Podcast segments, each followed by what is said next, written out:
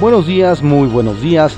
Esta es la audiosíntesis informativa de Adrián Ojeda Román, correspondiente al martes 25 de febrero de 2020. Vamos a las ocho columnas de algunos diarios que circulan a nivel nacional. Reforma. Paralizan hackers. Secretaría de Economía. Es el segundo ataque informático contra el gobierno federal. Avisa dependencia en diario oficial la suspensión de actividades. El Universal desviaron 1.779 millones de pesos del INAIM con Peña Nieto. Sedena pactó con empresas fantasmas entre 2015 y 2017. Los contratos fueron asignados por administración directa. Excelsior. Delegados exigen poder promoverse, reclaman derechos propagandísticos. Encargados de los programas federales en los estados impugnan ante el Tribunal Electoral del Poder Judicial de la Federación sanciones por promoción personalizada y exigen vía libre para divulgar logros gubernamentales. Milenio. Pandemia en puerta. Coronavirus. La Organización Mundial de la Salud llama al mundo a prepararse para el siguiente paso y considera muy preocupante el aumento súbito de casos en Italia, Corea del Sur e Irán, al tiempo que China reporta virtual contención. El financiero. Temen pandemia, desplomes, bolsas y petróleo caen en cascada en el mundo por el COVID-19. El economista. Coronavirus infecta al peso, también impactó en bolsas. Bolsa en Europa pierde 474 mil millones de dólares tras brote en Italia. La jornada. El gobierno actual recibió a Pemex en quiebra técnica, Auditoría Superior de la Federación. Tenía pérdidas por casi 2 billones, señala en la cuenta pública 2018. El capital de la petrolera sumido en números rojos muestra el auditor. El marco fiscal diseñado para la empresa debilita sus finanzas. Tras impuestos a las utilidades, saldo negativo de 180 mil millones. Se detectó subutilización de la capacidad instalada en toda el área. Contraportada de la jornada. Manejo doloso del caso de la saxofonista María Elena, ONG. La Fiscalía de Oaxaca permitió la impunidad del empresario agresor. Ahí, el testimonio expuesto en la jornada muestra que se le revictimizó. Demandan colectivos que haya justicia y reparación integral del daño. Serias omisiones en el proceso de investigación, afirma la abogada. La razón. Monreal, en combate a corrupción no se va a escapar nadie. AMLO llegará a los niveles que sean necesarios, dice. Líder de la Jucopo y de Morena en el Senado asegura la razón que el presidente no es de los que negocia impunidad. Sobre feminicidio señala que no se resuelve aumentando penas.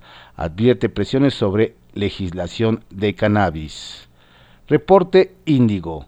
Oportunidad histórica. Los elevados niveles de violencia en su contra y la falta de garantías para que puedan hacer valer sus derechos han llevado a las mujeres a manifestarse de distintas maneras por todo el país Protestas que no se detendrán hasta que sus exigencias se transformen en acciones reales que las beneficien. El Heraldo de México. Se cae en bolsas. Coronavirus infecta a mercados en el mundo. La propagación de la enfermedad respiratoria provocó un lunes negro en las finanzas globales. El Fondo Monetario Internacional advirtió que el incremento de contagios restaría entre 0.1 y 0.2% al crecimiento internacional. El Sol de México. Prepárense para una pandemia, pide Organización Mundial de la Salud. Las monedas y bolsas de América caen. Italia, Corea del Sur e Irán reportan fuertes incrementos en infecciones de coronavirus. La crónica. Salud amarra lista de compras consolidadas. Las adquisiciones masivas serán en medicamentos contra cáncer, hipertensión, diabetes, anticonceptivos, control de triglicéridos y colesterol. Diario 24 horas. COVID-19 enferma a mercados. Economía global aún sin vacuna. Organización Mundial de la Salud advierte sobre un inminente pandemia. Las bolsas cayeron en Europa, Asia y Estados Unidos. La Bolsa Mexicana de Valores reportó una caída de 2.20%. El dólar cerró arriba de los 19 pesos. El precio del petróleo también se fue a la baja. Tras una reunión con el presidente López Obrador, la Secretaría de Economía, Graciela Márquez, dijo que el país cuenta con un plano de contingencia coordinado con la Secretaría de Salud. Aún no se, se registran casos en México. Diario de México. Hasta ahora no hay nexos en caso Lozoya con Enrique Peña Nieto. Santiago Nieto Castillo, titular de la Unidad de Inteligencia Financiera de la Secretaría de Hacienda, sostuvo que en la investigación contra el exdirector de Pemex no hay hasta el momento un vínculo con el expresidente. El funcionario precisó que están por concluir dos investigaciones más por el caso de Fertinal y los astilleros de España, donde se detectó una afectación a petróleos mexicanos por 50 millones de euros. Diario contra réplica. Alerta la Organización Mundial de la Salud de pandemia de coronavirus. Tras anuncio, AMLO analiza escenario con Secretaría de Economía.